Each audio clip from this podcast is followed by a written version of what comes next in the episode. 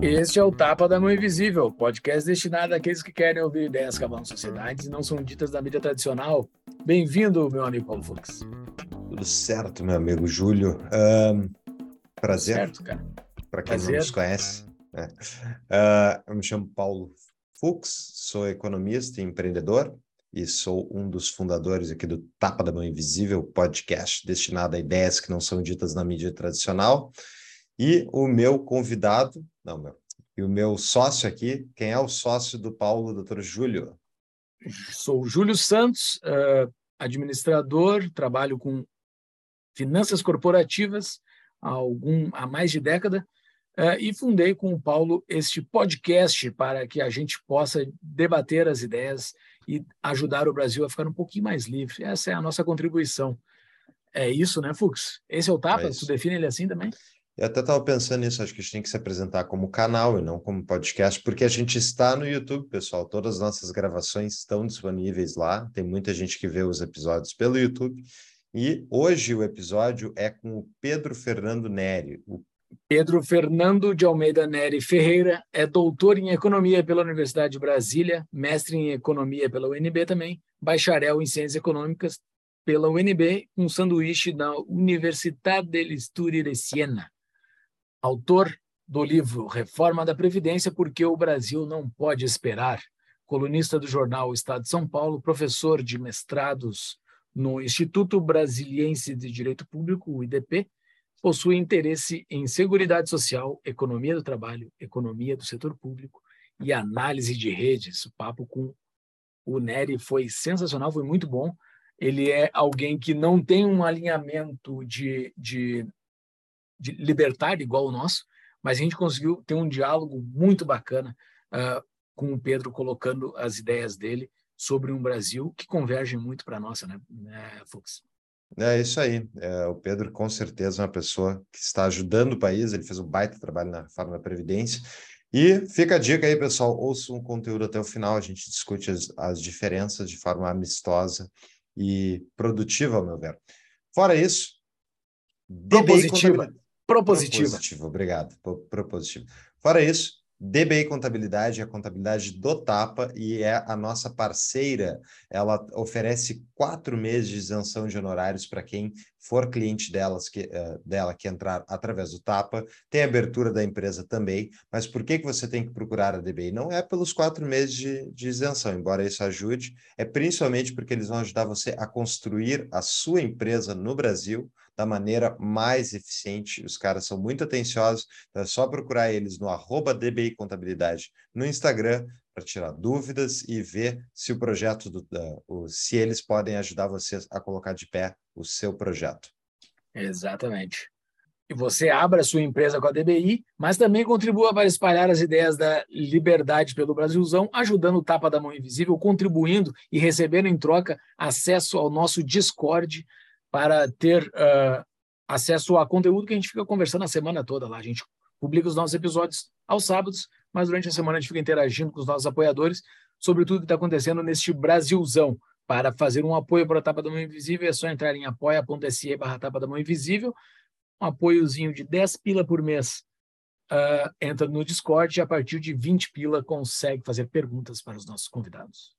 E é o caminho para caso você queira mais episódios do Tapa, tem lá no Apoia-se as nossas metas de 4.200 de faturamento por mês. No Apoia-se, a gente vai aumentar a quantidade de episódios que a gente produz. Dê uma olhada lá. E se você vai. quer vestir a liberdade, nós temos. Você pode vestir a liberdade e tomar um cafezinho na liberdade também. É só entrar na nossa loja, nossa parceira viesbr.com digite o código TAPA para comprar qualquer produto da loja. Também tem os produtos do TAPA, as nossas camisetas, as nossas canecas. Entre lá e adquiram e vista a liberdade e mostre para as outras pessoas que você é a favor da liberdade por esse nosso Brasilzão um pouquinho melhor no futuro. É isso aí. Vamos para o episódio. Seja muito bem-vindo, Pedro Fernando Neri. Tudo certo? Tudo certo, obrigado pelo convite. Paulo, Júlio, é um prazer que está aqui no Tapa da Mão Invisível. Legal. Uh, Pedro, eu conheci teu trabalho durante a época da, uh, da reforma da Previdência, pelo Twitter.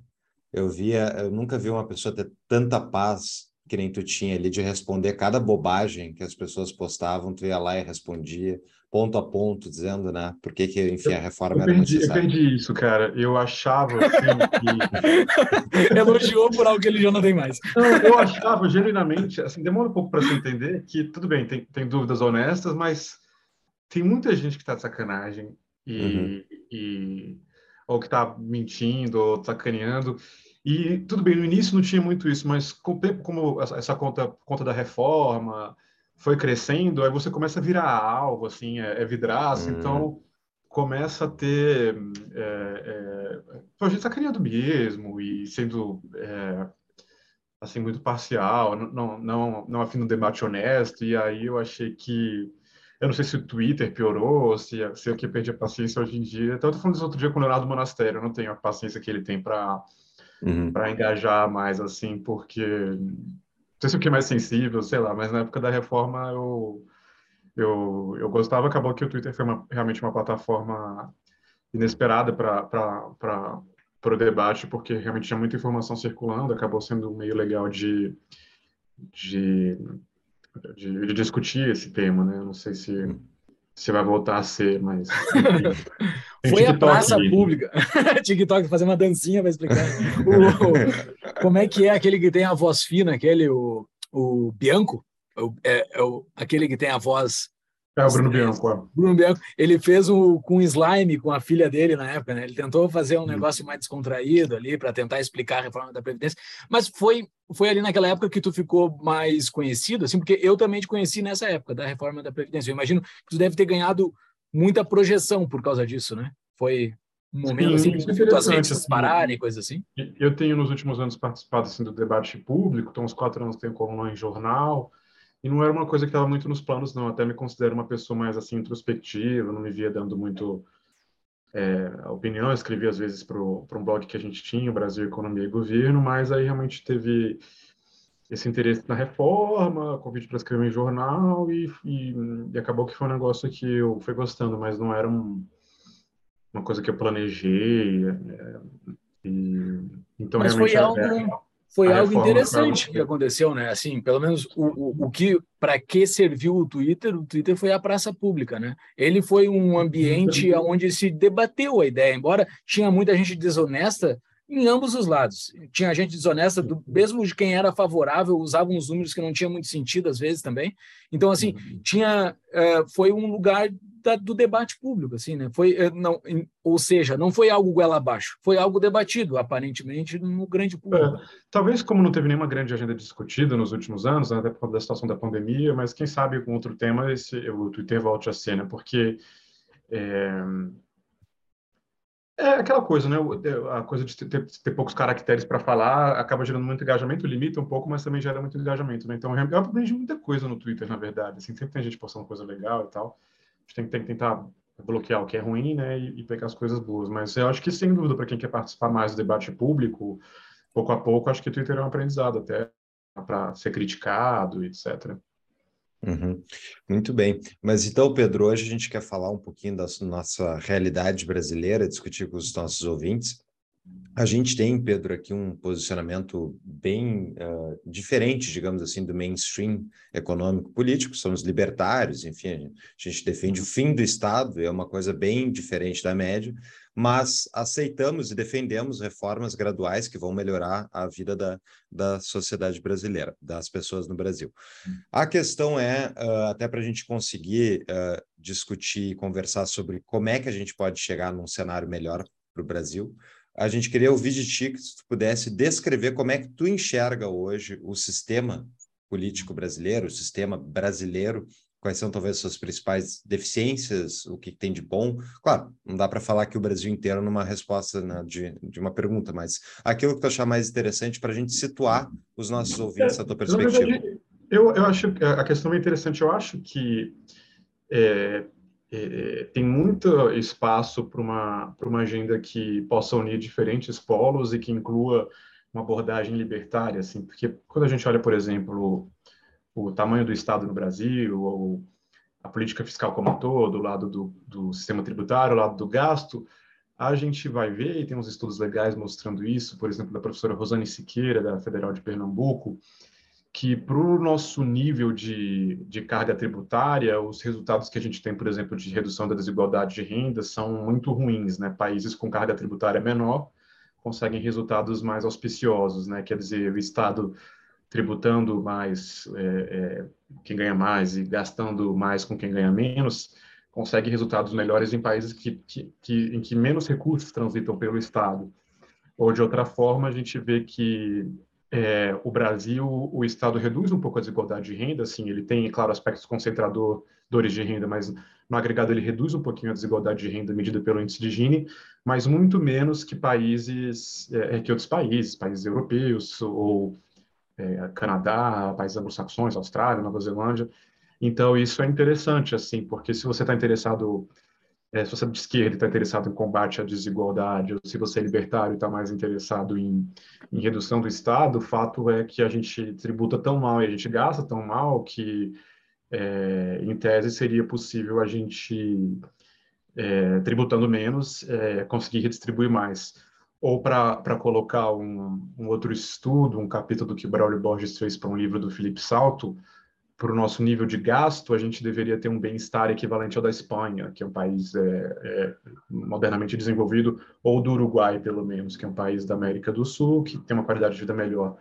Então, é, é tem uma agenda aí que, que, por exemplo, reforma administrativa, reforma tributária, que eu, reforma da Previdência, que acho que pode unir diferentes é, é, vertentes assim, do debate. Então, eu acho que que, que essa é uma abordagem interessante. A, a Rosa, esse trabalho da Rosane Siqueira está citado num artigo conhecido do Armínio Fraga, do final de 2019, um artigo que ele fez, que saiu na revista do SEBRAP. Então, quem procurar por Armínio Fraga ou Rosane Siqueira vai achar esses resultados, eles são bem interessantes, assim, meio, por um lado, o copo meio vazio é que a gente vê que a gente tem resultados bem piores do que outros países, para um, um nível de carga tributária até maior, por outro lado, mostra que, que existe um caminho, assim, né? A gente vê que existem países que seriam muito mais desiguais sem uma atuação efetiva do Estado, e, na verdade, eles são países considerados mais justos, mais eficientes, é, de fato, porque eles têm um Estado que é efetivo em tributar quem, quem ganha mais e, em, é, de fato, gastar com quem ganha menos. Então, isso eu acho que é uma, uma abordagem interessante.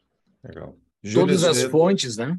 Isso, é, todas as fontes que a gente citar aqui, que forem citadas, colocaremos as nossas show notes lá no nosso site. Então, depois, caso a gente não ache, a gente procura depois, Pedro, para a gente uh, tê-las aqui. E fiquei bastante curioso por essa tese da Rosane Siqueira que você citou. Uh, cara, o Estado brasileiro é, sem, é sem gronha. Assim, todo, todo mundo tem algum problema para falar do Estado brasileiro, falar mal do Estado brasileiro. Qual é a tua tese? O que que, o, como que tu descreve o que, que é o Estado brasileiro? Como é que a gente chegou? Estamos hoje em julho de 2022, chegamos nessa situação que tem muitos problemas. Como é que tu, antes da gente ir para um tom prescritivo, que eu acho que a gente vai chegar também nesse nosso episódio, vamos fazer um tom descritivo. O que, que o que, que é? O que, que é esse Estado brasileiro? Por que, que ele não é não é que nem a Espanha, que a gente falou? Por que, por que, que nós chegamos assim nessa situação? Essa é uma pergunta, na verdade, bastante profunda, né? Eu, o que eu penso é o seguinte, assim, é um Estado muito capturado pelas elites, né, várias elites empresariais, é, servidores públicos, etc. É, mas é, como é que a gente chega nisso? Eu acho que uma explicação passa por aquilo que modernamente se chama de coesão social, né? O Brasil é um país que talvez é tão desigual, tão diferente, que, que a gente não se reconhece tanto no outro, né? A pessoa pode estar feliz de pagar uma taxa de condomínio porque mantém ali a sua comunidade, é, funcionando bem, mas talvez não está tão interessado em pagar imposto, porque ela não se reconhece tanto, né? Acho que isso tem tanto a ver com a nossa desigualdade de renda ou desigualdade regional, ou diferenças históricas, é um país muito diverso, mas se a gente olhar outros, outros países grandes, acho que principalmente Estados Unidos, Canadá, em extensão territorial, que a gente vai ver que existe um poder maior dos entes subnacionais, né? Então, talvez um pouco do problema seja esse, assim, é, a gente tem estados com pouco poder, né? É, e, e, mesmo às vezes estados muito grandes, né? Se a gente pensar nos estados do norte, alguns outros.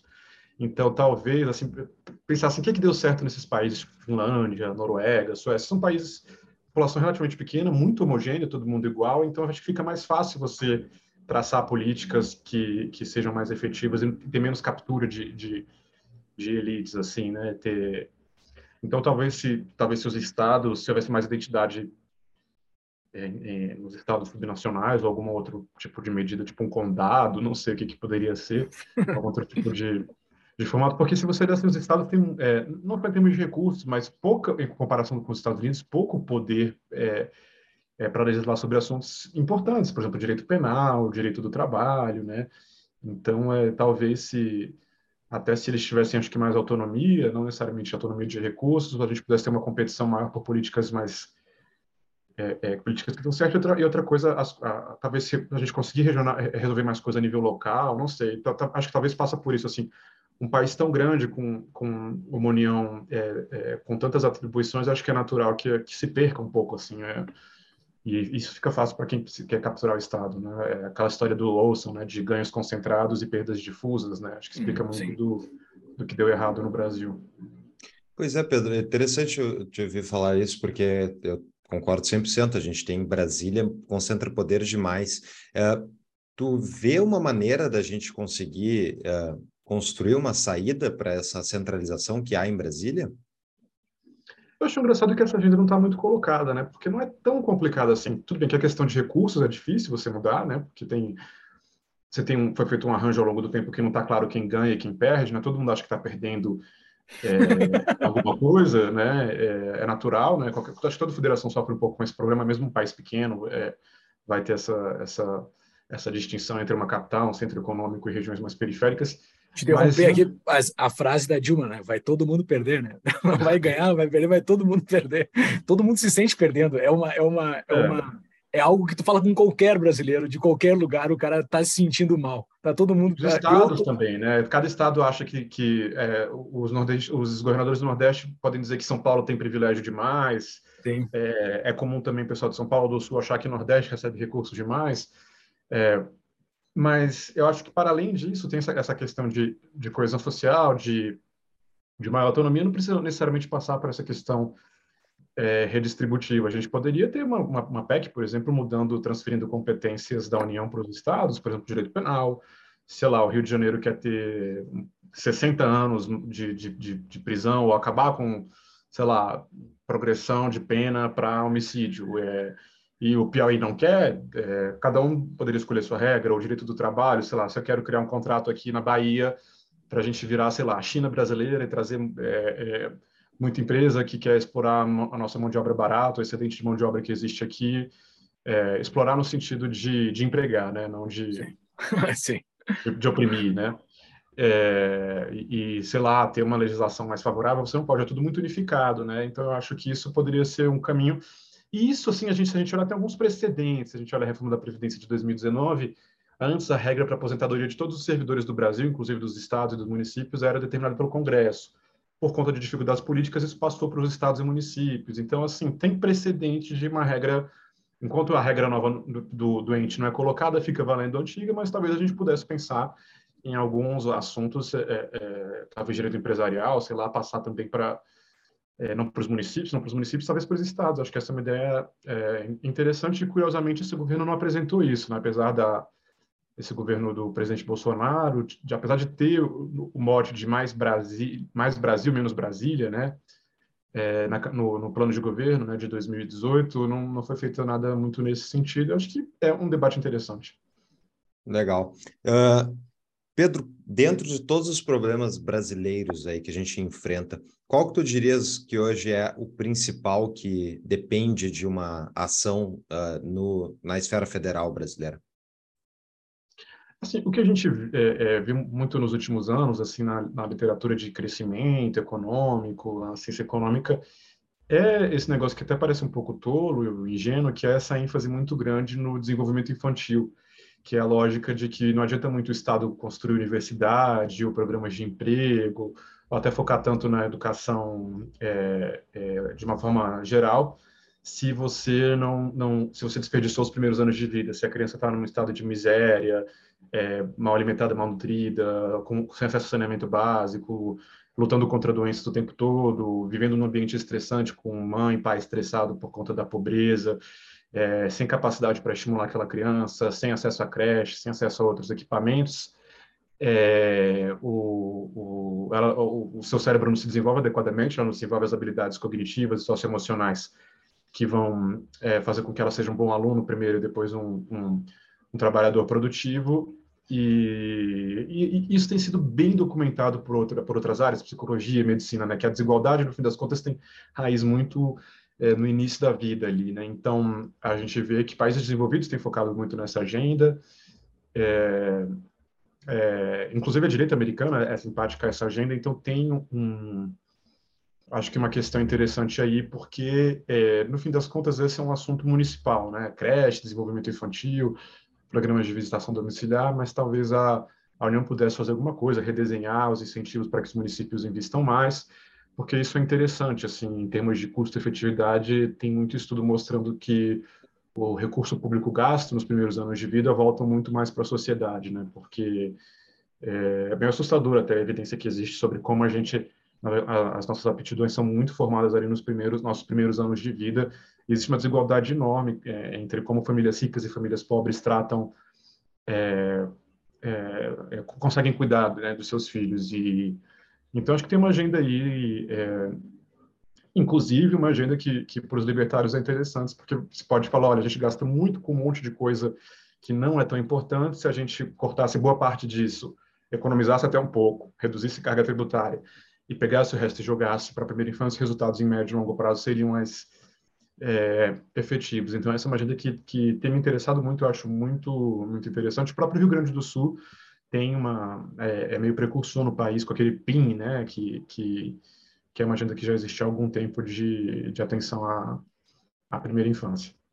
Mas aí não, tu não vê que tem uma, um problema bem grande político? Bom, certamente sabe que tem um problema político, mas no sentido de que é, faz muito sentido para um político investir em universidades públicas ou, enfim, ProUni, coisa do tipo, porque vai trazer votos para ele, em vez de investir na primeira infância. E daí tu comentou de trazer ah, alguma coisa que o governo federal fizesse, mas quando o governo federal faz, ele justamente acaba fazendo através de uma centralização. Isso não gera consequências de longo prazo piores?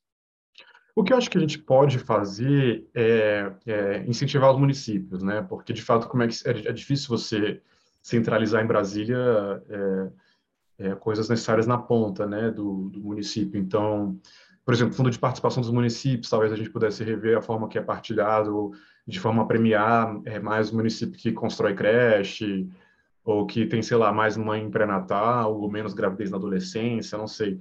Porque tem um precedente interessante do Ceará de repartição dos recursos do ICMS, que, é, fazendo de acordo com com desempenho na, nas escolas, né, desempenho dos municípios na educação, isso criou uma cultura é, ao longo dos anos do, do, prefeito saber, não, eu tenho que cuidar disso aqui racionalmente, porque ainda que eu não concorde, eu vou perder recurso, eu quero recurso.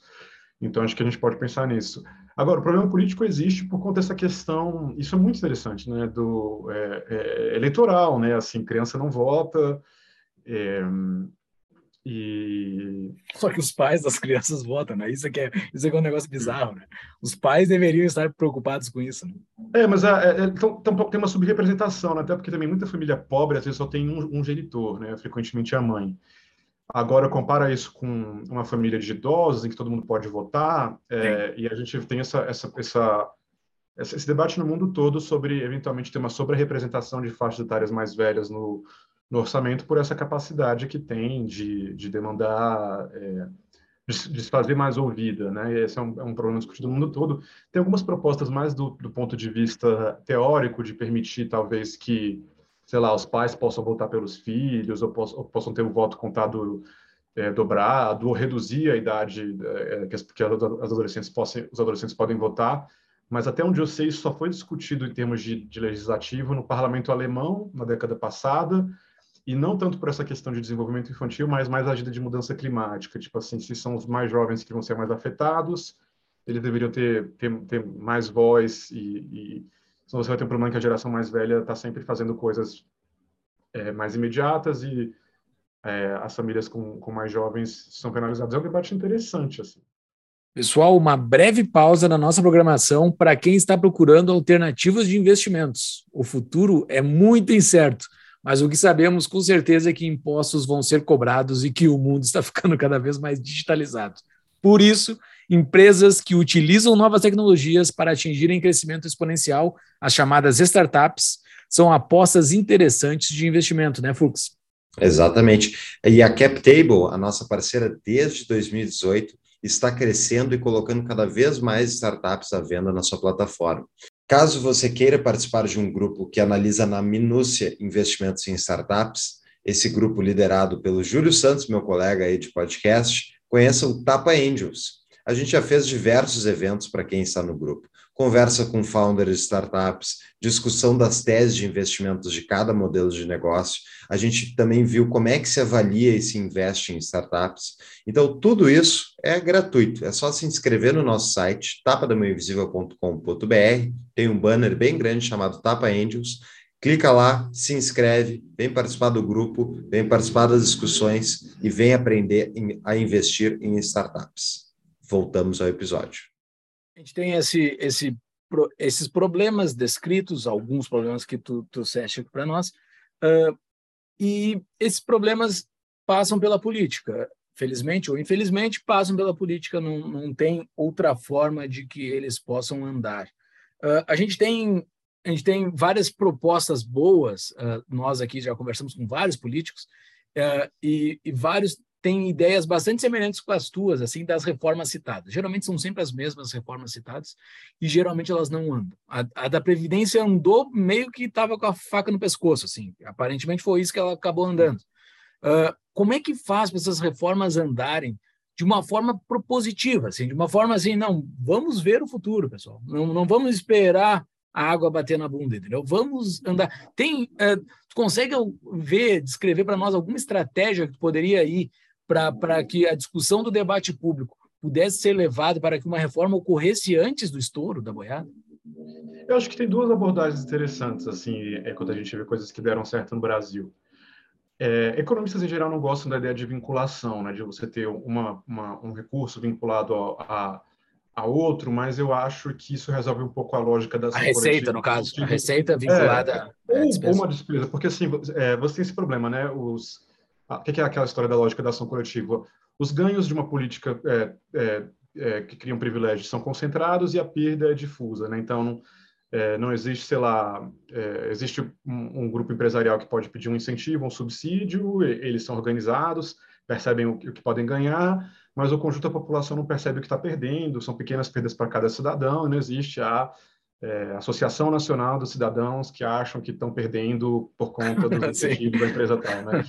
Então, é, o, o, que você pode fazer é colocar os grupos para brigar, né? Então, talvez vincular, um, dar um jeito de vincular um, uma reforma, um ganho outro para um outro setor. A gente viu um pouco isso na pandemia quando o governo congelou é, é, aumento de remuneratórios, progressão de carreira, não sei o que, para servidores públicos e aumentou ao mesmo tempo transferência de renda para os mais pobres. Isso é uma mudança interessante que está acontecendo ao longo desse governo, até por conta da inflação. Né? Os servidores tiveram salários mantidos, mesmo com uma inflação bem alta, e está se gastando muito mais com os mais pobres do que antes. Né? De onde está vindo esse dinheiro? Na prática, um pouco do, do, do, congelamento dos servidores públicos, né? porque a inflação subiu, aumentou a arrecadação do governo, e o governo não fez aquilo que antigamente se fazia muito de dar reajustes é, para os servidores. Talvez ano que vem tenha uma pressão grande, mas se a gente olhar assim, o Auxílio Brasil aumentou muito o orçamento. O que, que perdeu em termos reais? É, folha de servidores. É, então, acho que assim, se você consegue colocar grupo para brigar, assim, olha, vou fazer isso, eu consegui esse recurso, ou eu vou fazer a reforma tributária e esse determinado ganho vai ser para isso, eu acho que talvez faça sentido. E a segunda coisa que eu acho que a gente vê que deu certo, no, deu mais ou menos certo no Brasil, é quando você cria uma meta, né? ainda que uma meta não vinculante, mas que te obriga a perseguir um resultado. Né? Então, a gente tem muito metas de resultado fiscal, né? meta do resultado primário, tem o próprio teto de gasto, é, de certa forma, uma meta. A gente também a meta da inflação, é, é, a própria Selic também é uma meta perseguida pelo, pelo Banco Central, né? E é, ainda tem regra de. Enfim, então acho que se você consegue, por exemplo, olha, é, balizar a, a, sociedade em torno de uma meta e o próprio parlamento, você poderia, sei lá, olha, tem uma meta aqui de redução da pobreza infantil, então eu não vou dar meta para servidores públicos nesse momento, porque isso não está de acordo com a meta e, sei lá, a Constituição me proíbe enquanto a pobreza estiver acima de um determinado nível. O que eu posso fazer agora é só gastar com isso. Então, é, é creche, tudo bem, é, é, Bolsa Família, transferência de renda, eu posso gastar. O resto, se você não está me ajudando, não, não vai. É claro que seria difícil você conseguir colocar essa regra, mas algo nesse sentido eu acho que a gente pode pensar, assim, é algoritmizar, de certa forma, a política pública né, para é, resultados de forma que ó, tá dando incentivo para empresário, como é que isso ajuda os objetivos do país? Ter, ter, buscar uma relação mais clara, talvez seja algo que a gente possa fazer olhando de novo o teto de gastos, embora o teto de gastos seja, por exemplo, um exemplo ruim, porque ele foi muito modificado durante a sua vigência, né? Quando foi colocado lá, tinha aquela coisa, olha, colocou regra na Constituição, não é simples mudar, agora toda hora passa uma emenda nova, de gastos, né? Então, deu-se um jeito, mas é, acho que talvez a gente possa é, buscar, assim, né, uma coisa, talvez pareça um pouco Faria Lime de falar, mas meta, objetivo, é, eu acho que talvez faça faça sentido para a gente conseguir resolver esses problemas assim. Já tem um puxadinho na laje desse teto já, né? Já estão uhum. fazendo umas coisinhas. Assim? Alguns.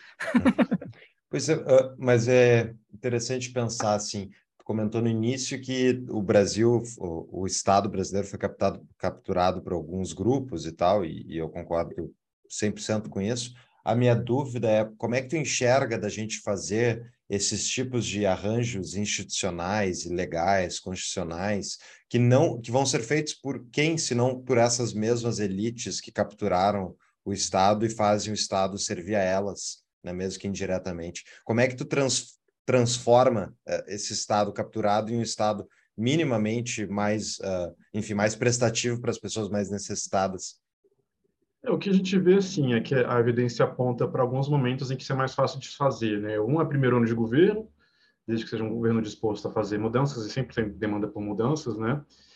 É, e, e, um outro momento é quando tem alguma é, perturbação grande na sociedade, alguma convulsão social, tipo uma guerra, uma pandemia, por exemplo. Essa pandemia que deixou esse legado talvez possa ajudar, né? Se a gente pensar, por exemplo, o que está acontecendo agora com a remuneração dos servidores, isso é bem interessante, né?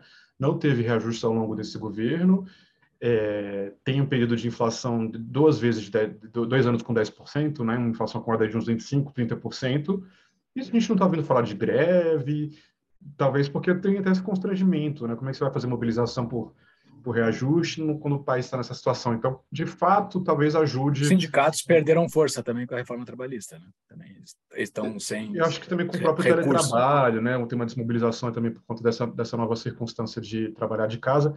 Mas isso é interessante, acho que não tem ninguém ainda é, explicando isso muito bem, né? Por que, que os servidores conseguiam tantas vantagens em outros períodos e agora não? Eu acho que é porque tem essa demanda social por auxílio, essa crise e tal, e, e tudo bem, pode ser que se consiga repor as perdas eventualmente e, e volte a uma situação de desigualdade maior do que a atual.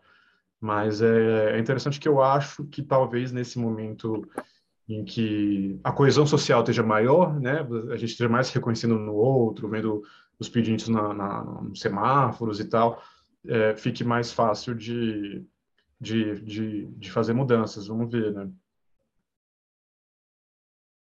Bom, é, é um, é um tema bem espinhoso, uh, mas eu queria voltar ali na questão que tu estava falando de antes da, da gente direcionar recursos para a primeira infância e tal.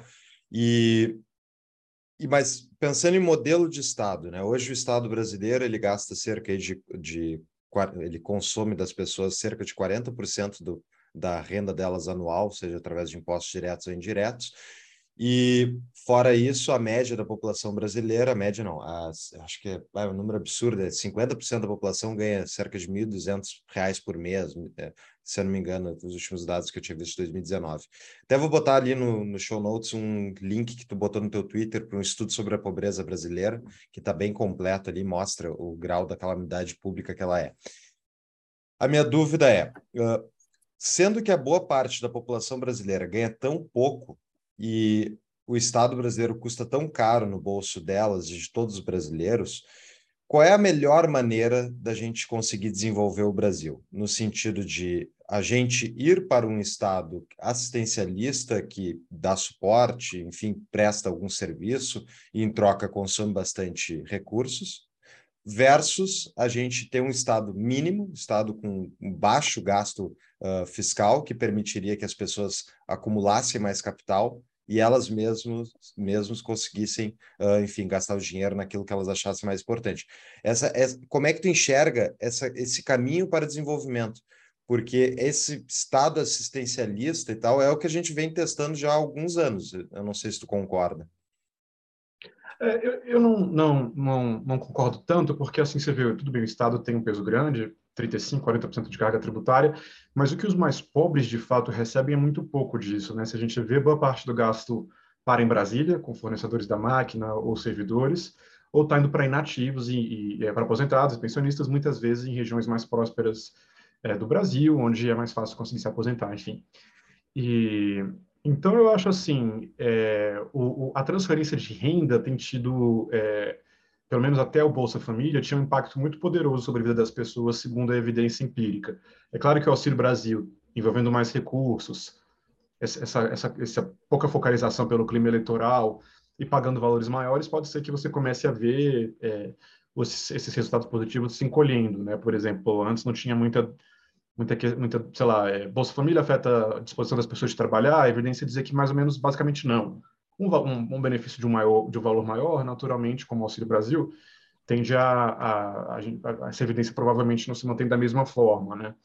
Agora, eu acho muito difícil você conseguir reduzir a carga tributária no Brasil de uma hora para outra. Talvez o que você possa fazer é ir reformando, cortando ineficiências e tentar transferir mais para os mais pobres para conseguir apoio para essas essas reformas, né? Porque hum, ou você fazer algum tipo de reforma, voltando um pouco ao, a uma pergunta anterior, que, que, que comece a valer mais lá para frente, né? Mais ou menos como a reforma da Previdência, né? Às vezes, olha, reforma administrativa, existe muita mobilização contrária, talvez, se essas regras valerem daqui a, a tanto, ou subsídios, sei lá, daqui a 20 anos vão acabar todos, talvez você consiga é, fazer com que para umas próximas gerações a situação seja melhor, né? Porque é, um estado pequeno, acho que a gente não vai não vai ver.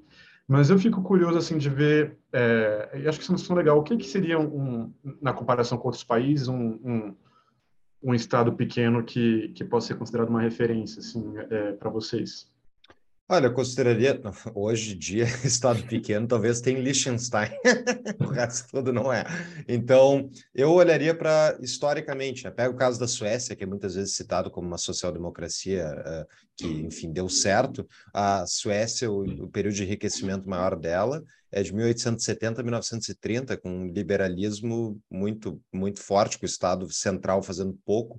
Estados Unidos foi o mesmo caso, e como um parasita, o Estado cresceu junto com o crescimento das economias desses, desses países.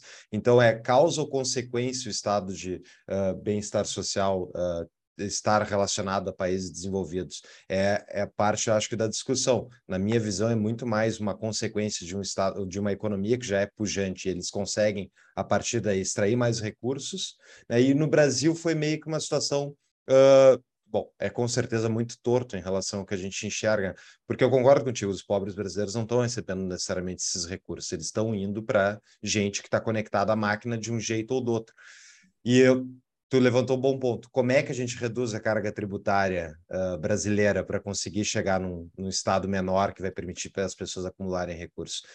É também uma, um, uma problemática que eu não tenho uma solução tem alguma reforma, essa, por exemplo, a reforma administrativa, ela seria um bom, uma boa maneira da gente conseguir economizar recursos no longo prazo e permitir reduzir gasto, o gasto público?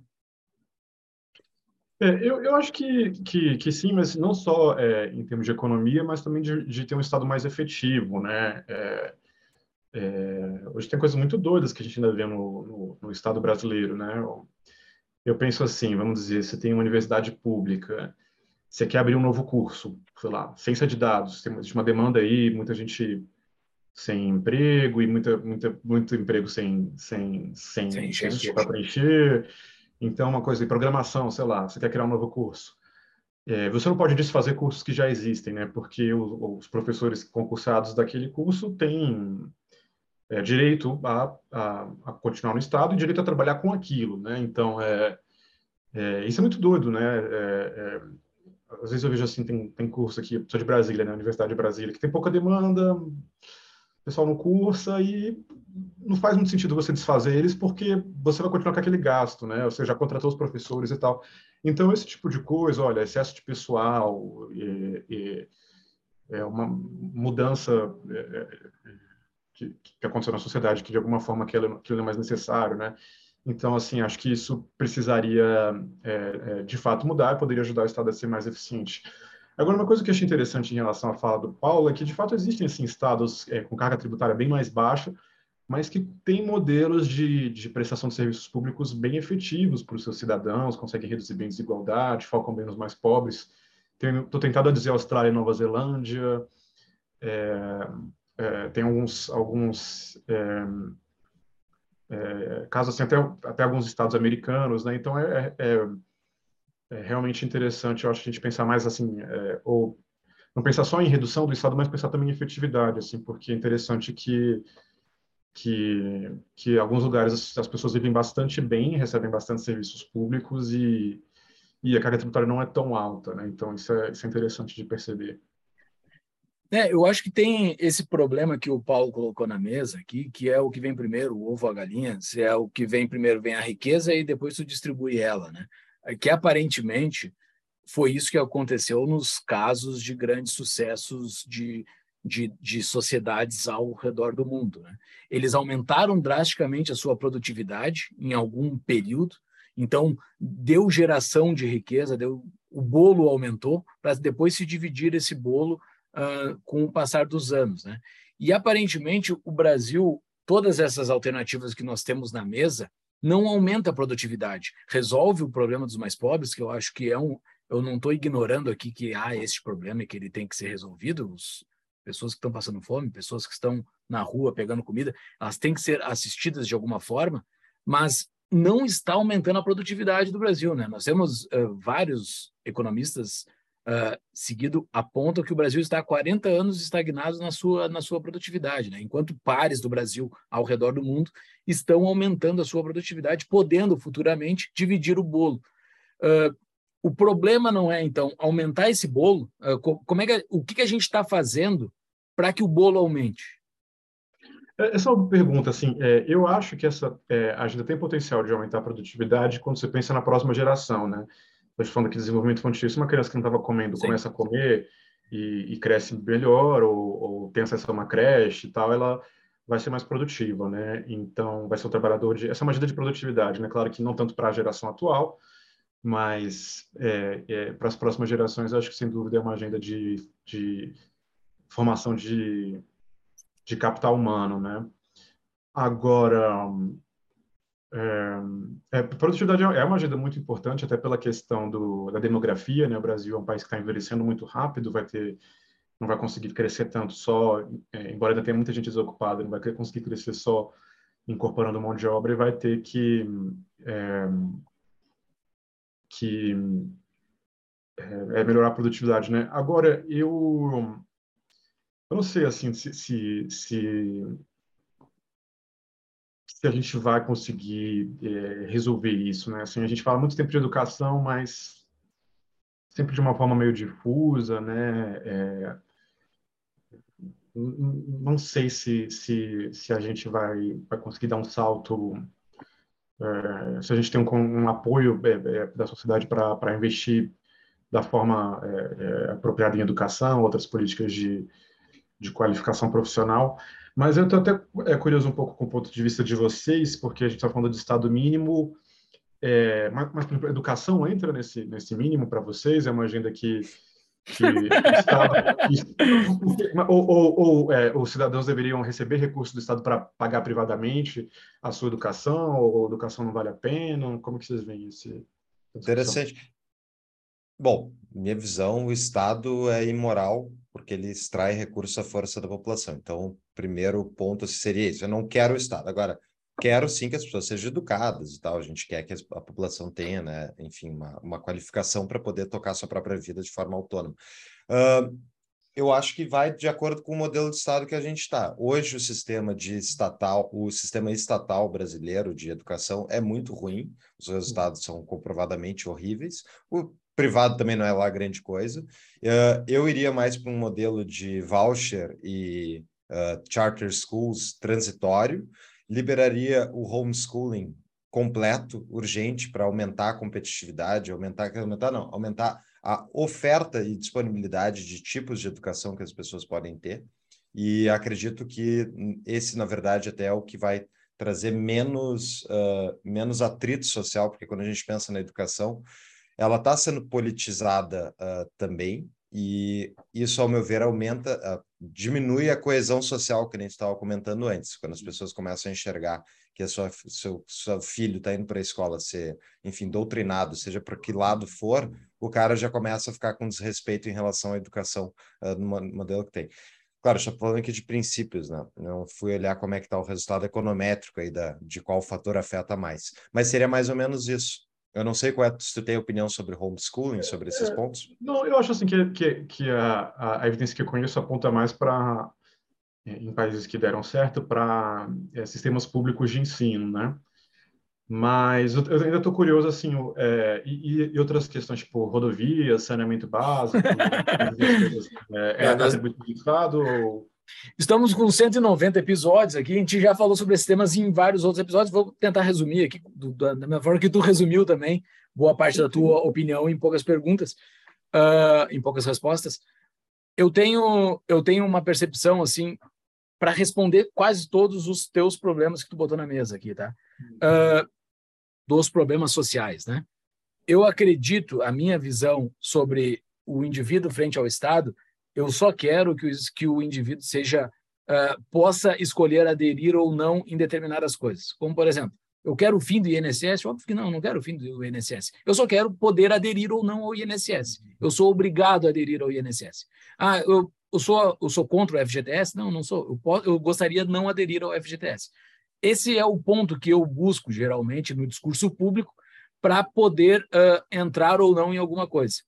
Referente a, referente, a, referente à educação, eu gostaria de poder botar o meu filho numa escola que eu possa escolher caso surja alguma escola que não esteja vinculada ao MEC, por exemplo. É possível uma pessoa abrir uma escola que não tenha o todo o arcabouço uh, louco que existe dentro, dentro do MEC?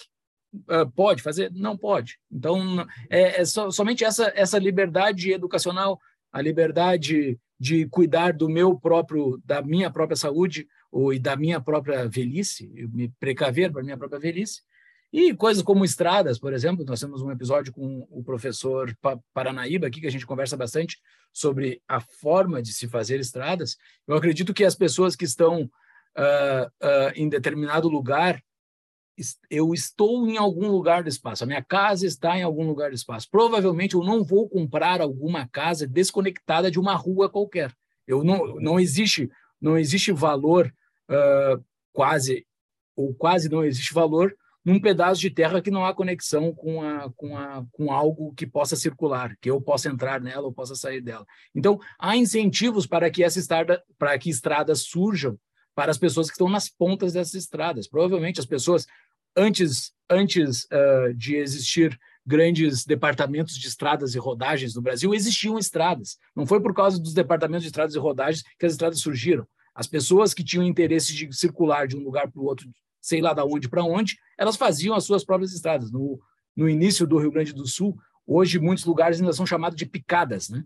Uh, uh, estradas no interior do Rio Grande do Sul são chamadas de picadas, porque os moradores que recebiam aqueles pedaços de terras ali, eles abriam as suas picadas, abriam as suas estradas, porque precisavam levar até a sua terra. Eles eram responsáveis pelas suas estradas. Então, assim, eu acho que o ser humano sempre se organizou fazendo as suas coisas entre eles, não precisando de um ente central, de um DAER, como é no Rio Grande do Sul, Departamento de Estradas e Rodagens, para fazer isso. As pessoas já se organizavam. Então, essa é a minha posição para quase todas as respostas que tu. Então, é, é de fato, o, o, modelo mais parecido é de alguns estados americanos, né? Assim que... Isso, hoje eu moro aqui, hoje eu estou no Colorado, e, não, e é muito. É, e é muito e é muito curioso que aqui, por exemplo, uh, teve um episódio que a gente falou sobre isso. Mas você é Grêmio ou é Inter? Eu sou Colorado, Colorado, campeão de tudo. Colorado o... que mora no Colorado. Colorado que mora no Colorado. só por isso. Só por causa. Onde que eu vou morar aqui? Uh, o, o, tem lugares aqui que são uncorporated, que são lugares que não estão vinculados a cidade alguma. Então, eles, eles, eles fica quase num regime de condomínio. Eles são responsáveis por suas próprias estradas e as coisas e as coisas de uso comum entre eles. Né? Uh, é bastante interessante a forma que os Estados Unidos se organizam, sou bastante fã deles aqui, mas uh, o Brasil uh, poderia ter algumas pequenas inspirações se não fosse essa centralização total que hoje tem no Brasil, tu não acha? Assim, mas só que eu não sei como desvincular. A Constituição abraça tudo agora, né? O Brasil ele está vinculado nessa Constituição, que ela é completamente centralizadora, e a gente não consegue passar pequenas PECs ou coisas que consigam liberalizar os indivíduos. Eu não sei o que, que tu acha disso. Como é que a gente consegue se tornar mais livre, buscar mais liberdade dentro do Brasil? Eu não sei se é de novo é, essa Não sei se é interesse de... das pessoas também. Não sei se é de novo essa, essa agenda de, de dar mais autonomia para os entes, né? Porque é engraçado assim a gente tende a pensar é, é, que essa centralização beneficia mais regiões mais pobres que recebem recursos extraídos das regiões mais ricas, mas não é necessariamente esse o caso. Por exemplo, se você pensar num, num município ou um estado pobre do Nordeste, por exemplo, que fale, olha, eu quero desenvolver a minha própria indústria aqui, eu não quero mais é, comprar carros de São Paulo, eu vou impor uma tarifa aqui de 20% para tudo que vem de São Paulo, e eu quero negociar um acordo de livre comércio, sei lá, aqui com a China. Eu vou. É, o meu estado aqui, a partir de agora, pode importar tudo da China e vender tudo, e eu vou tarifar tudo que vem dos outros estados do Brasil, porque eu não acho bom e eu quero desenvolver minha própria indústria, sei lá. Você também não pode fazer isso, né? Então, tem a. Exato. Os estados mais pobres fornecem. É, é, são mercados protegidos para os estados mais ricos também, né? Então, a federação tem esse, esse, esse conjunto de, de interesses que, que, que, que que é, é intelectualmente, é, é, já que a gente está muito aqui no campo das ideias, e inclusive do, do, improvável, do impossível, é interessante pensar nisso, nisso também, né? Bom, dentro do que é possível, uh, Pedro, o, como é que tu enxerga assim uma uma trajetória positiva possível para o Brasil conseguir resolver seus problemas e se tornar um país desenvolvido. Já falou aqui de várias coisas que daremos fazer e como fazer, mas tipo, e a minha. A... Eu tenho muito receio do risco fiscal brasileiro, que hoje a gente está em 80% de endividamento do PIB. Eu não sei como é que tu enxerga isso, se no longo prazo tu enxerga essa, essa, dívida, essa dívida contraída diminuindo, porque eh, eu até vou, vai, vai estar na show notes aqui a tua última coluna no Estadão, Marechal-Cracia, Sensacional, é sensacional. é, essa aí, para quem não vai, vão ler lá, pessoal. O, o, Pedro publicou no Twitter dele a coluna. Uh, vou botar o link na show notes. Só para uma frase, só para resumir: déficit previdenciário dos milicos hoje: 130 milhões de reais por dia, 47 bilhões de reais por ano como é que a gente resolve isso? Como é que fica otimista com o Brasil e pensa em como resolver os nossos problemas se, tipo, as pessoas, nem, nem o Estado brasileiro parece se importar muito com o endividamento que é insustentável se crescer demais? Tipo, como é que a gente sai dessa, desse brete?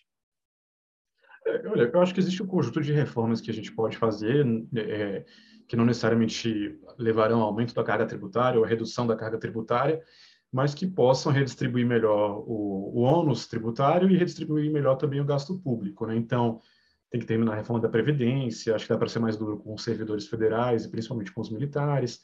Tem a agenda da reforma administrativa, que eu acho que, que deve ser feita para buscar maior eficiência, por exemplo, permitindo que, que servidor de uma área possa ser mudado para outra área se, se, se a área dele não é mais considerada necessária, ou mesmo é, desligamento com indenização em caso de excedente de pessoal, para ficar nesse exemplo dos militares, isso acho que está muito claro, né? A gente vê, por exemplo, aí essas histórias de, ah, tem não sei quantos mil militares no, no, no, atual governo, eles foram cedidos e tal. Então, peraí, se eu consigo ficar com não sei quantos mil militares fora das áreas originais dele por três, quatro, cinco anos, quer dizer que você não precisa deles na, nas áreas originais, né? É, quem está lá fazendo o que ele fazia antes?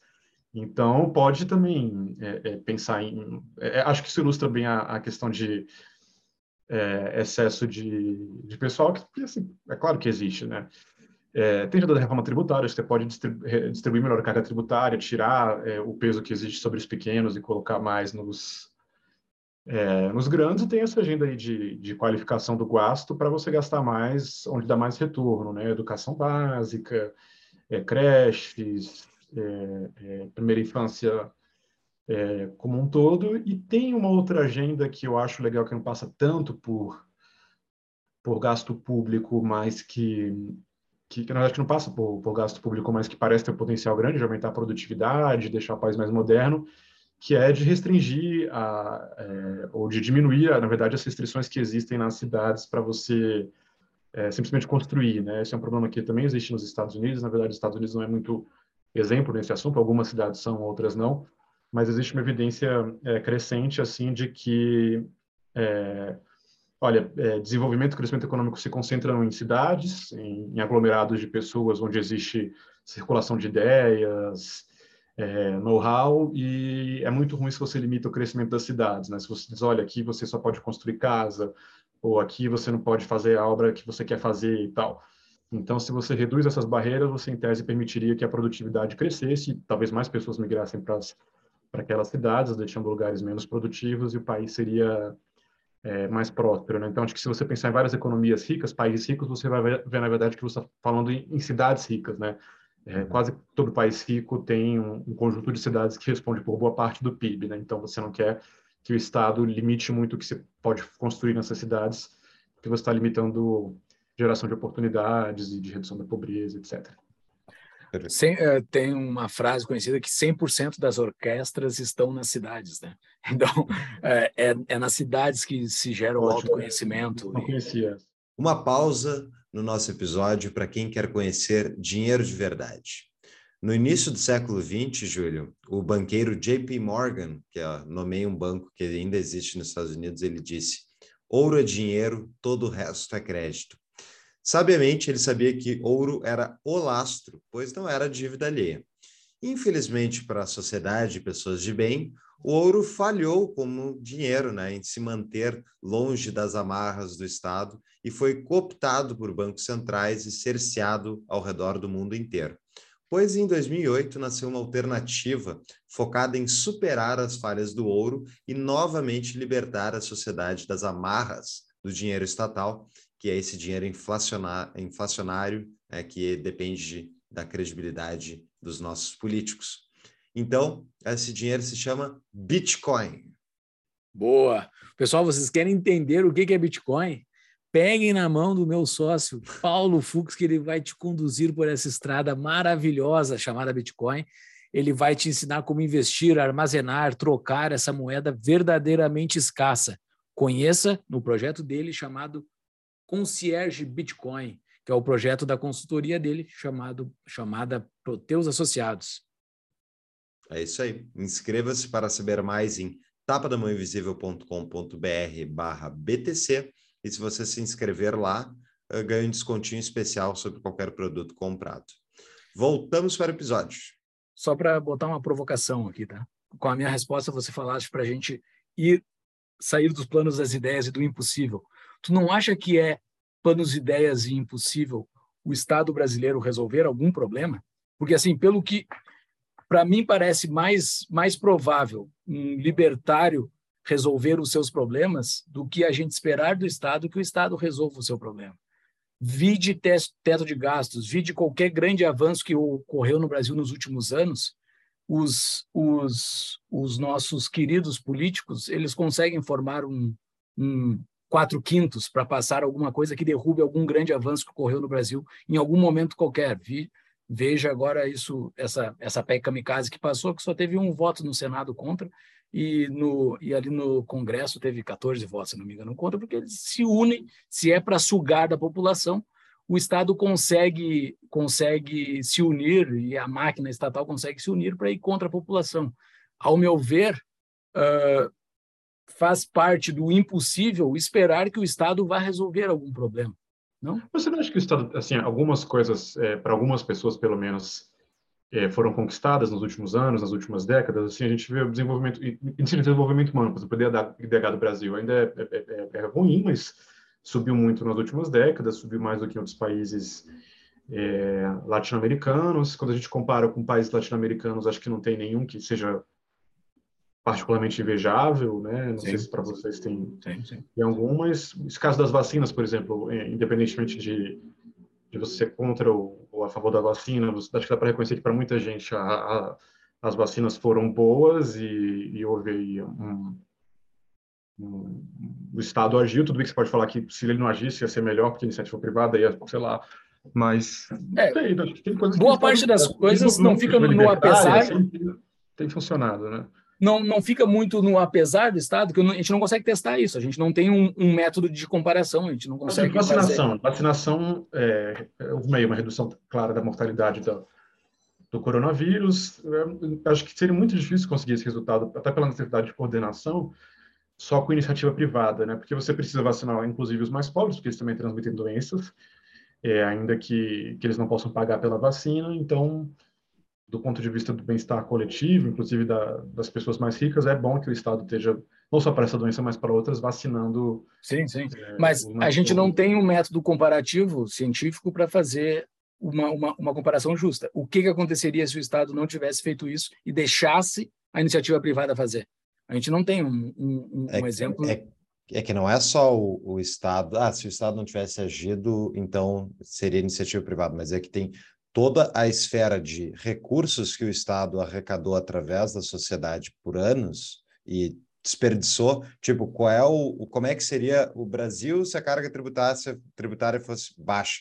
Tipo, a gente pode ficar né, pensando, ah, eu acho isso, tu acha aquilo, mas é difícil a gente ter o contrafactual porque realmente é, é multifatorial e é, é, muito complexo. Eu tendo a acreditar que se a gente tivesse um Estado que, que sei lá, gastasse 20% uh, do, da arrecadação, desculpa, arrecadasse 20% da riqueza produzida anualmente, a já seria um país rico. E daí os problemas seriam muito menores, as escalas dos problemas. Então, fica aquela questão, tipo, ah, ah vamos comparar com a sociedade privada somente no momento da catástrofe, mas antes, quando não estava a catástrofe, não, não conseguia arrecadar, entendeu? Eu estava interessado, assim, era mais de entender se, se, se no argumento pelo Estado mínimo se reconhece que em algumas situações, ainda que não seja a regra, é, é, funcionou, o Estado funcionou melhor do que talvez funcionasse só a iniciativa privada. Porque a gente também tem alguns exemplos interessantes de carga tributária baixa em países pobres, é, tudo bem que podem ter os problemas, mas assim, se você pensar num país africano, África subsaariana, em que o Estado não consegue nem vacinar contra doenças básicas e tal. É complicado. Ninguém consegue medir se está morrendo pessoas de doenças básicas. A gente não consegue é, ter nenhum tá, número se está morrendo. Você está pagando pouco imposto, mas assim, ainda que você tenha com seus recursos consiga se vacinar e se cuidar, etc., você está sujeito a aquilo. Você também não consegue contratar é, trabalhadores qualificados porque Sim.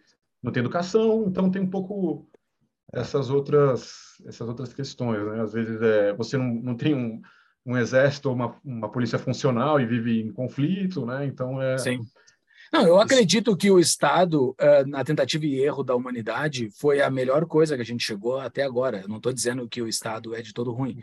É, o, com a evolução da história, pelo que a gente estuda e vê o que ocorreu no mundo com o passar dos tempos, a gente chegou na melhor solução até então, principalmente no modelo que está uh, vigorando nos, nos países do, do Ocidente. Né?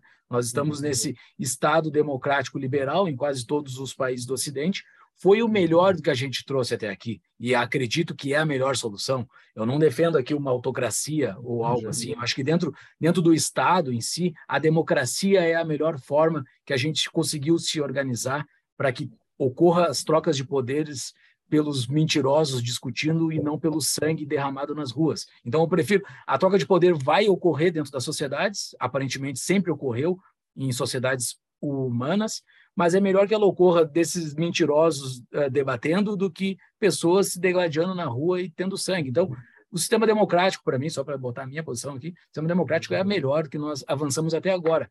Porém, por que não deixa um cantinho para o pessoal testar outra solução além dessa? Por que, que eles não deixam? Porque existe um monopólio, existe uma. uma, uma uh, eles são perversos, o Estado é perverso, ele tem essa dominação dessa coerção desse território e ele não libera para que se teste alternativas além do Estado. Então, é, somente é essa a minha dor. Uh, não estou refutando, não estou uh, negando que há benefícios uh, na existência do Estado, tá? Existe, porque senão uh, provavelmente já, já, já teria acontecido outras coisas bastante piores. Eu só peço, existe a possibilidade da gente fazer testes ou não, uh, além do que o Estado já entregou até agora. Entendi. Na minha posição, é. para responder a tua pergunta. Isso, interessante, o caso africano mesmo, é, o Estado não se arrogou somente da, da arrecadação, né? Ele também to, ele pegou para si as autoridades. É uma coisa que o Júlio comenta bastante, mas tipo nessas nesses países africanos, o tipo aquela justificativa que para um liberal uh, clássico seria de o Estado guarda vigia e tal. Nem isso funciona. O Estado uhum. simplesmente não consegue nem garantir o direito à propriedade. Sem direito à propriedade, não consegue ter desenvolvimento econômico. Então, não importa se está cobrando pouco ou muito imposto. Na prática, o, o, a pessoa não consegue proteger a, a si e a sua própria empresa, o seu negócio, sua vida, e por isso não consegue sair da, da miséria. Né? Mas vamos lá, Pedro. Uh, tu tá otimista ou pessimista com o Brasil? Como é que tu enxerga assim os próximos anos, ainda mais que a gente vai ter agora uma eleição que o segundo turno se demonstra, uh, enfim, problemático para dizer o mínimo. Cara, eu acho que eu escolho ser otimista, assim, porque eu acho que é, é menos insuportável de uma forma geral. Eu tento escolher, né? É, é, para toda a vida, assim, porque é, isso é psicologia, né? Que, que uhum principal diferencial de pessoas felizes é, ser, é que elas são otimistas, né? É, embora eu seja é, frequentemente pessimista, ou, mas eu tenho que minha terapeuta usa catastrofista. então, é, eu acho que pode escolher, assim, ver os avanços que aconteceram e, e pensar, assim, que as mudanças que estão afetando o país, algumas serão positivas, né? Vamos pensar uma que é inexorável, né? Nesse momento parece inevitável a, o envelhecimento da população, que traz uma série de desafios, mas, assim, é, coisas boas acontecem quando as sociedades envelhecem, por exemplo, reduz violência, porque você tem cada vez menos jovem, então você tem menos é, é, é pessoas que, que, poderiam estar te assaltando, te matando, te, te roubando, porque é, boa parte de quem é, comete violência e também boa parte de quem é vítima de violência são jovens no Brasil e no mundo todo. Então, as projeções são de que, mesmo mantidos outros fatores constantes, é, é, vai tá, tá, tá, tá, acontecendo já há algum tempo, né? Uma, não nesse momento, né? mas uma, existe uma tendência de, de, redução muito significativa da violência urbana no Brasil. Então, isso é uma questão que é, é, é puramente econômica, mas eu acho que é uma das questões que, que a gente mais valoriza na nossa vida, ou, ou, na democracia, ou na civilização, que é você poder viver com segurança. Né? A gente não, não se discute Sim. muito mais isso no Brasil, parou de se falar dessa agenda de segurança pública, né? O próprio governo que foi eleito com essa plataforma não deu muita bola para isso.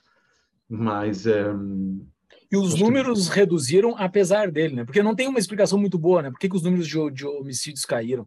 Foi essa. É, tendência, já, assim, alguns estados têm uma tendência mais forte há algum tempo, tipo São Paulo, mas, assim, é, é, acho que poucas coisas de, de, economia são, vão ser mais importantes do que, do que isso, né? Direito à vida, Sim. assim, né? Somente de você não morrer meio que aleatoriamente, como ainda, ainda acontece no Brasil.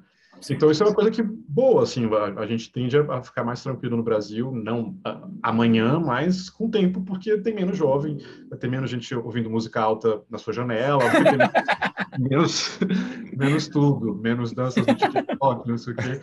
É, embora exista uma série de outros desafios, então é interessante pensar nesse, na, fazer esse exercício de otimismo às vezes, né?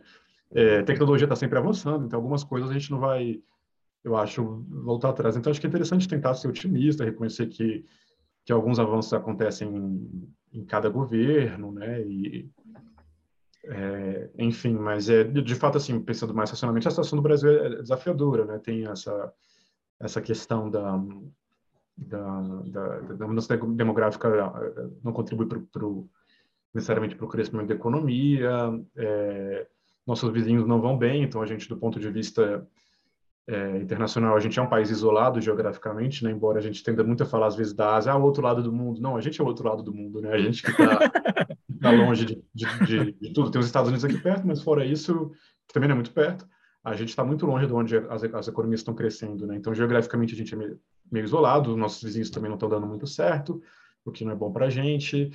É, a demografia não está contribuindo, tem uma mudança climática que parece que vai afetar um pouco a gente, se não pelo menos é, vai afetar possibilidades de crescimento econômico numa parte do país, porque tem sanções e tal, né? Então tem essa essa dificuldade em relação à Amazônia, por exemplo, né? Uma área que o país vai poder é, ter um crescimento econômico mais robusto, pelo menos pelas formas que outras regiões se desenvolveram, né? Que foram desmatando e a partir da, da agropecuária.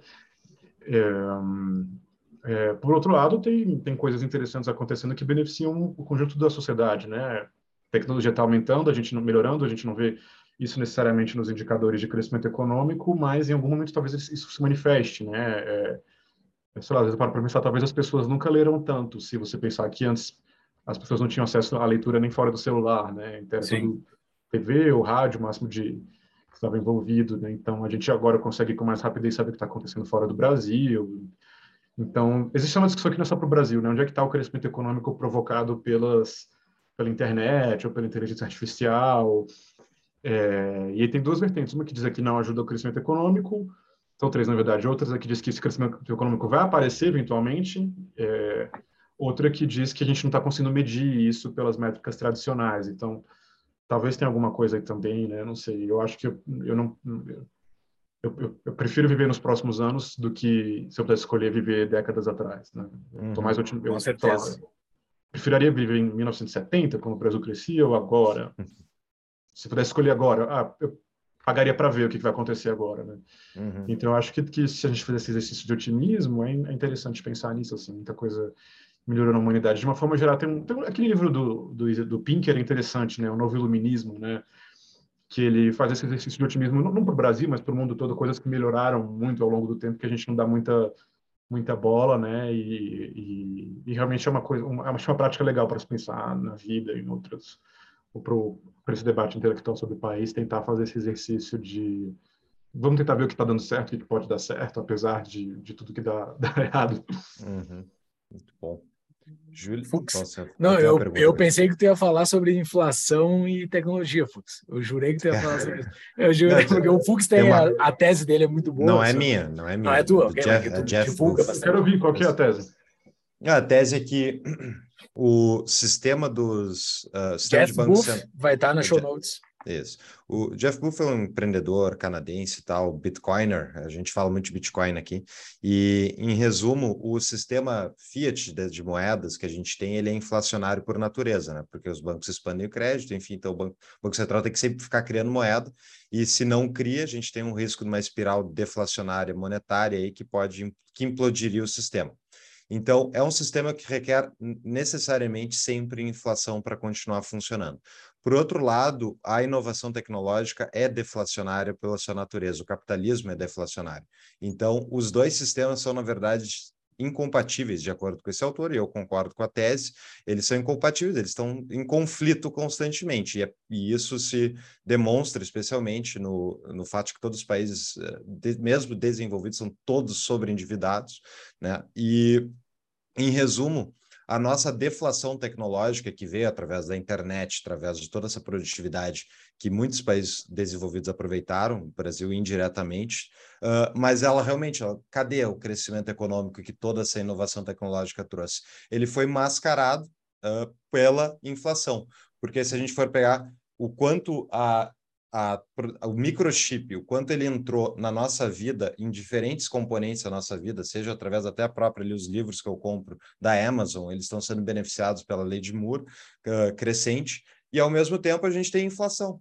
Então a inflação mascara o uh, mascara a deflação natural que aconteceria nos preços se a gente tivesse um sistema de moeda forte, livre, livre mercado de moedas, uma coisa assim, em vez de um controle centralizado monetário por parte do Estado, que é automaticamente inflacionário. Então, na tese desse autor, essa briga está acontecendo o tempo todo. Na prática, a gente tem ali inflação positiva, mais, menos, enfim, mas tem. Então, quanto é a deflação natural que aconteceria? A gente não sabe. Só que na prática a gente sabe que os preços deveriam estar caindo se a gente tivesse num sistema que não fosse inflacionário.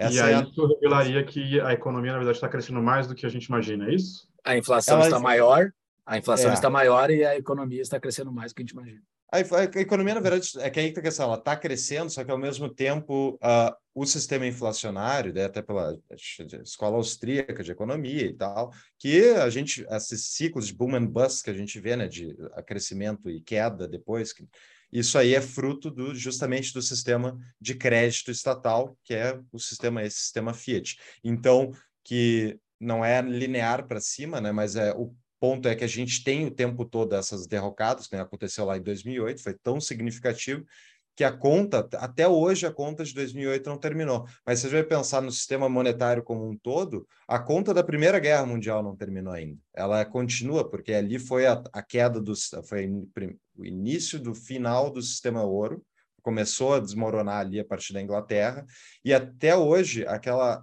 aquela, o sistema creditício ele só foi aumentando, só foi aumentando. E, e ele gera essas, essa, esses, uh, esses vales e crescimentos e tal.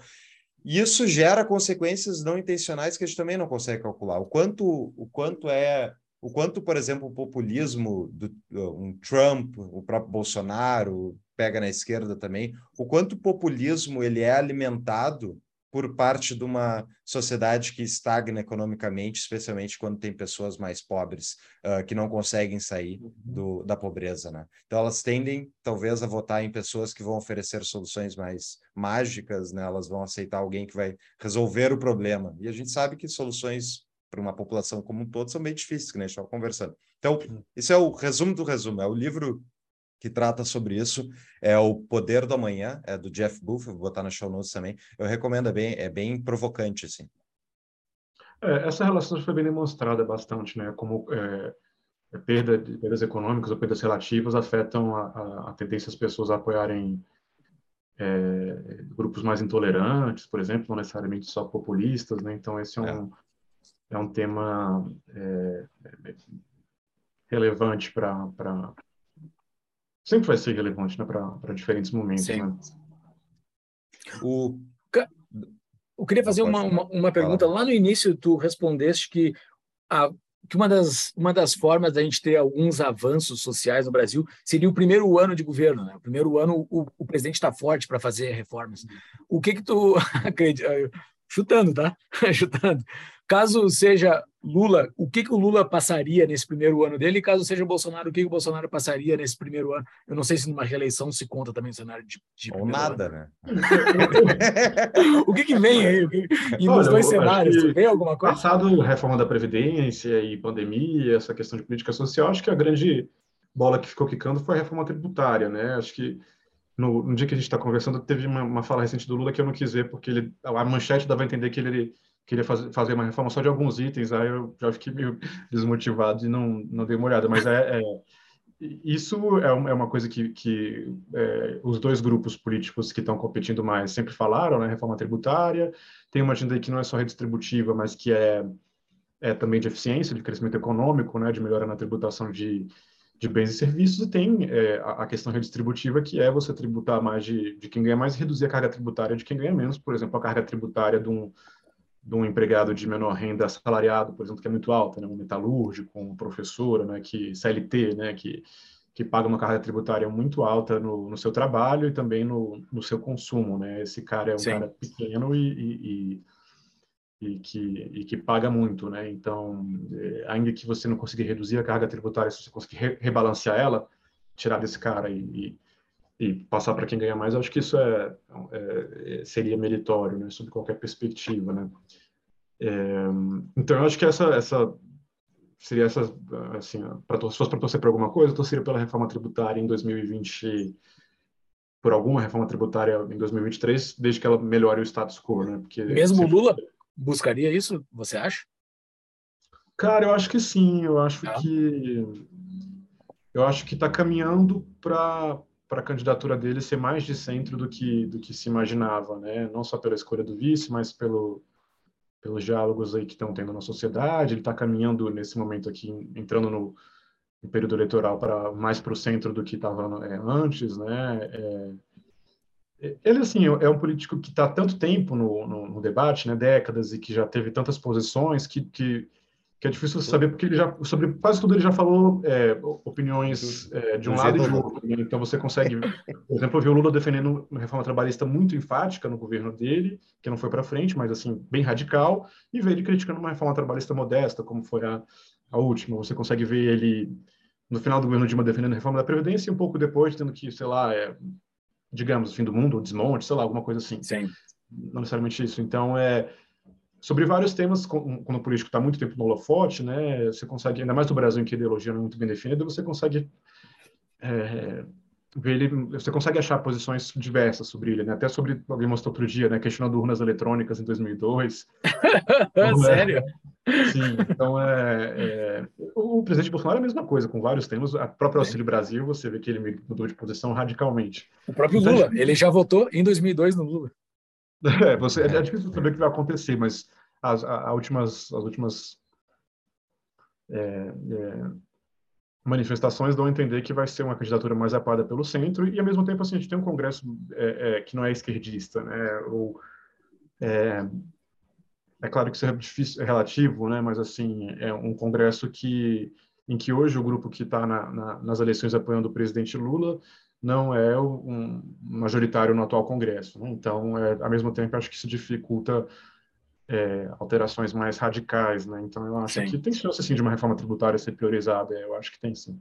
Pessoal, uma breve pausa aqui na nossa programação para você que está preocupado com o futuro do Brasil. Se você está pensando em alternativas no exterior, conheça os serviços da nossa parceira, a CETI eles têm quatro e-books à venda que ajudam você a entender como se internacionalizar. Os quatro e-books são Desafio Nômade Digital em 28 Dias, Investimento para Iniciantes, Enciclopédia de Segundas Cidadanias e a Enciclopédia de Bancos Offshore. É isso aí. E os capítulos iniciais estão disponíveis para consulta gratuita lá no site deles. E caso vocês tenham se decidido em sair do Brasil, está naquela dúvida de onde é que eu posso ir, a CETI também tem uma consultoria personalizada disponível. Se você ficou interessado, entre no link do Tapa para ganharmos uma comissão caso você contrate um serviço deles. O link está no nosso site, tapadamainvisível.com.br barra bandeiras voltamos para o episódio. A gente tem os nossos patrões, Pedro, que fazem perguntas para os nossos palestrantes, nossos convidados, se eles pagam ali a, a cota de patrão. E uma pergunta é exatamente em cima disso que tu acabou de comentar. Pergunta, pergunta do Arthur Weiler. Em 2018, o Legislativo Federal assistiu uma renovação, aparentemente na época, mais à direita. Com o final do mandato deste ano, qual resumo faz dos políticos que entraram quatro anos atrás e sua previsão para as próximas eleições para deputados e senadores? Tem aquela frase infame, né? acho que é atribuída a Ulisses, de que se você achou como esse Congresso, essa legislatura é, lá, esses deputados eleitos da última eleição ruins, você espere para os próximos deputados, né? Mas eu acho que, cara, tem muita gente boa entrou. É, uhum. E claro que essa, aquela onda de, de youtuber, não sei o quê, e, e outras coisas entrou, é, é, é pessoas que não, não corresponderam, né? Mas eu acho que, assim, a nossa política é muito competitiva, muito mais do que nos Estados Unidos, e então tende a ter uma renovação é, é, que sempre é interessante, né, do, do, ponto de vista da Câmara. Se a gente olha, por exemplo, deputados americanos, é, muitos estão ali há décadas, as eleições são de dois em dois anos, mas eles não são desafiados, porque o distrito dele é, é, é do partido dele, é democrata ou republicano, e porque ele tem um poder grande sobre a, o partido dele, ninguém dentro do partido desafia. Se olhar uhum. Nancy Pelosi, né, que é, é. Speaker, né, presidente da Câmara, ela, ela é deputada há muito tempo e sem desafio, ganha todas as eleições lá na quebra dela com 70%, 80%, 90% dos votos. E aqui, parlamentares super experientes penam para alguém com uma câmera na mão, né? Então, é... Eu acho é um, esse é um atributo fascinante do, do, do, Brasil. Então, pode ser que, que, que melhore, sim. É, é, é, vamos ver. É difícil qualificar como melhor ou pior, mas tem, tem muita gente muito preparada na, na atual legislatura, tanto os políticos antigos quanto políticos é, novos, teve existe uma mentalidade nova de políticos mais jovens de esquerda a direita, se a gente pensar do Novo ou, ou da, da Tabata Amaral, por exemplo, você vê que tem um nível de, de profissionalização das suas equipes que, que, é, que é diferente, com, com valores diferentes, né? É claro que muita gente é eleita pelos grandes centros urbanos, né? Sim. Mas é, é, isso é interessante. Acho que no fim das contas a grande renovação é sempre geracional, né? É, é é, gente mais jovem é, entrando, né, com, com, novas ideias, né? Então eu acho que é, eu, eu, eu, não sei, eu também faço, de novo fazer esse, esse exercício de torcer para o melhor. Vai, algum, gente boa vai entrar, vamos focar é, nelas. Mas eu acho fascinante esses, esse, esses, esses pilões que acontecem de vez em quando no Brasil. Tem um cara que não está sendo explorado ainda devidamente. Qual, de que dica qual, fosse, fosse candidatar, se ainda der tempo é, que é agora, cara, essa de protetor dos animais. Hum. Em alguns lugares no Brasil está sendo gente eleita não pela agenda ambientalista, mas pessoa que faz resgate de animal e filma isso. Uhum. Ah, no, Brasil, no Porto Alegre tem um vereador que o cara está sempre Pronto, com um cachorro é. debaixo do braço, assim. Porto Alegre tem, São Paulo tem, Teresina tem, e é um filão, esse pessoal é super bem votado, independentemente de outra coisa. É, dono de pet tem os grupos de WhatsApp e tal. É, é uma comunidade, é, o pessoal fica. É, quando tem resgate ou dificuldade, o pessoal ajuda, apoia e tal. É, é, muita gente não tem mais, mais é, filho, tem só pet, e, e, e, é, e é gente de toda idade, jovem, velho. E está acontecendo assim, esse pessoal, de repente, de, de partidos variados, ser muito bem votado e acho que isso não foi captado, assim, era para ter mais gente se candidatando. Então, se você está tá ouvindo candidato, cara, começa a resgatar cachorro na rua. Filma. É que só, só o sistema proporcional permite isso, né? Assim, um, um sistema distrital, você, as pessoas não iam conseguir é, uma região em que ela fosse ser, ser eleita, né? Então, tá rolando isso. Eu não sei se os mandatos estão sendo bons mandatos, mas tem isso, pessoal votando em, em, com a agenda de pet e, e não sei se é um filão que vai que vai ser explorado, que já se exauriu, mas é é interessante que tem essas coisas, né? Teve o youtuber na última eleição, tem os, os, policiais agora que ficam filmando o trabalho, né? Ah, eu faço isso, olha aqui minha arma e tal. e é, vai aparecer outra coisa eventualmente, né? Então é, é, é, sempre interessante e divertido de acompanhar a política eleitoral no Brasil, né? Em Porto Alegre teve um cara que foi eleito uma vez que era por causa da bicicleta, ele era ciclista, porque teve a onda da bicicleta em Porto Alegre, os, ah, caras, é? os manifestantes das bicicletas, é, foi uns 10 uns 10 anos atrás, mais ou menos. É. Aí, essa é. O cara, tudo era, toda a identidade visual dele era em torno da bicicleta, petista. O cara foi eleito e talvez é vereador até hoje ainda, não sei. Uhum. Cara, uh, tem uma outra pergunta aqui do nosso do nosso patrão Rafael Zanotto. Ele fez várias perguntas, eu selecionei uma delas aqui, uh, de um assunto que é bastante caro para libertários e que a gente, a gente falou sobre proposta de Estado aqui e a gente não trouxe ela secessão deve estar prevista na legislação? Qual o limite para ela? Você, qual é a sua posição sobre secessão? Já não, pode, não tem como ser prevista, né? Porque é cláusula é indivisível, né? É indivisível. Né? É, tem, tem alguns assuntos que nenhuma PEC poderia mudar, então só uma revolução mesmo, né? É, embora tenha se falado cada vez mais nisso em outros países, né? Os Estados Unidos mesmo tem uma discussão, o Rei Dalio outro dia, né? Falou que é, precificava ou é, calculava em 30% a chance de nas próximas décadas ter secessão nos Estados Unidos por Olha aí. Da, Alto. da polarização. Eu não sei se ele quis chamar a atenção, mas é um cara que ganhou muito é, dinheiro com, com as avaliações dele, né? Então não sei se ele realmente acredita nisso, não acompanho tanto o trabalho dele assim, mas é é um assunto interessante, cara, é, porque assim é, é, as fronteiras modernas que a gente conhece são todas não são todas muito antigas, né? Então é é um assunto interessante, mas só mesmo uma, uma revolução, um pacto político, alguma coisa que fosse, vocês ficam aí, a gente fica aqui, a gente costura um acordo.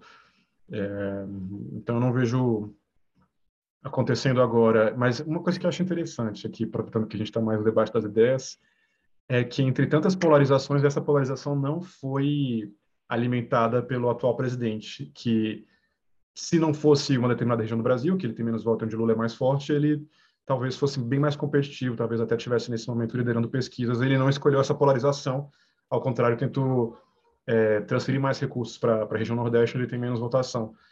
É, entre tantas crises que ele criou, tantos confrontos que ele buscou, ele não, não foi atrás desse. Então, é, isso é interessante também da gente, da gente observar, né? É pelo histórico nem... militar, né? O, o, é. o, público militar dele é muito, é muito da união, muito do é. integralismo, da, sei lá se é essa palavra. Quem é que vai pagar a conta deles, a previdência que eles não pagam, entendeu? É preciso do Brasil unido. Uh, Pedro, última pergunta aqui. Pergunta do Souzerano. Alguns servidores públicos do Rio Grande do Sul já têm a opção de migrarem da previdência pública para a previdência privada, e alguns cargos federais também têm essa voluntariedade. Uhum. Podemos evoluir para este modelo, uh, desculpa, podemos evoluir este modelo para que os funcionários CLT tenham essa opção de liberdade de escolha, já que a retenção do INSS na folha de pagamento parece ser compulsória. Resumo, tu, como é que tu vê nessa questão da CLT? É. Tu acha que seria legal a gente ter essa opção? Essa possibilidade de migração entre servidores, ela não é uma janela que está sempre aberta, por isso que o pessoal está chamando de janela, de vez em quando acontece. Agora, nesse período eleitoral, voltou, porque também para agradar o pessoal, porque normalmente o que o pessoal quer é sair, né? É, é, então, é, mas ao mesmo tempo existe uma conta a ser paga, então é muito difícil que isso seja permitido, né? Porque para servidores ou para INSS, se você permite que as pessoas saiam, você diminui a base de arrecadação dos atuais beneficiários. Então, é um arranjo político muito difícil. Para o país é complicado, do ponto de vista do Tesouro. Então, existem algumas propostas para a gente ter um pilar de capitalização, como é comum em outros países, mantendo o pilar obrigatório do, ali operado pelo INSS, INSS, mas seriam propostas de muito longo prazo, assim, por se dar ao longo de décadas, para que a geração é, mais jovem possa, quando chegar a vez delas, alguém que nasceu agora, sei lá, possa, daqui a 20 anos, contribuir parte do seu salário é, para esse novo sistema. Porque se você usa essa lógica simplista de que é uma pirâmide, é como se você estivesse tirando a pirâmide, tirando a parte de baixo da pirâmide, e a pirâmide precisa continuar em algum grau. Né? Então, com uma analogia simplista, não estou dizendo que o sistema é uma pirâmide, é, é um pouco isso, né? Quem está embaixo carregando quem está em cima, não sai todo mundo de uma vez, o sistema né, quebra. Né? Então, não acho que vai acontecer é, no nosso tempo uma mudança radical nesse sentido, não. Vai continuar pagando o INSS, a não ser que você se pejotize, né? É outra alternativa. Muito bem. Pedro, muito obrigado pelo papo, adorei. Uh, me dá para nós aí uma dica de livro e considerações finais. É, cara, dica de livros, eu, eu, sempre aprendi muito livros em português com o que o Fábio Jambiage escreve. Ele é, quase todo mundo está lançando um livro novo, organizando um livro novo. Eu gosto particularmente das, das coletâneas que ele faz sobre vários temas, com vários autores, é, que se aprende muito assim sobre o que está acontecendo em várias áreas, quais são os diagnósticos, quais são as propostas. Então, eu aconselho para quem está ouvindo agora a gente a pegar o último livro dele sobre isso, né? Não sei quando que você está ouvindo, mas é, é, de dois em dois anos tem algum livro sobre propostas, ou às vezes menos, às vezes com maior frequência, então fiquem de olho no que Fábio de escreve em português, eu acho acessível. É, e eu queria agradecer o, o Fux e o Júlio pela, pela conversa, é, é, bem legal a gente conseguir conversar com, com diferenças de opinião é, é de uma forma descontraída, né? E eu gostei muito de da gente aqui ser bem livre do ponto de vista das limitações das nossas ideias, né? É, Sim. é legal ter oportunidade de discutir, sei lá, secessão. Não, é porque o público é libertário, o público é libertário e gaúcho. Então, assim, é pauta, é pauta de secessão sempre. É todo gaúcho fala de secessão e todo libertário fala. Então... Não, então é interessante por essas provocações, né? Não é, é as típicas conversas que a gente ouve aí, então Fico muito feliz que o podcast esteja crescendo, fico feliz de ter participado dele. Muitíssimo obrigado, Pedro, e até a Cara, próxima. Eu te agradeço muito pelo, pelo papo, assim, de botar ideias na mesa, ser bastante franco. Esse episódio foi um pouco diferente, porque a gente recebeu perguntas também, foi muito legal. Eu te agradeço demais, assim, pela, por tu ter uh, se aberto a discutir ideias com a gente, assim. Eu acho que o que o Brasil precisa, boa parte, é isso, assim. Pessoas que, pessoas que querem melhorar esse, esse nosso lugar, embora eu não esteja aí, a minha família está toda aí, eu quero o bem desse lugar. Então, as assim, pessoas que querem o bem desse lugar se juntarem para conversar. Tu fez isso lá na reforma da Previdência. Espero que a gente siga fazendo isso por muito tempo ainda pelo nosso Brasilzão. Beleza, tamo junto. Tamo Maravilha. junto, velho. Até mais, tchau. Obrigado. Tchau, tchau. Bye.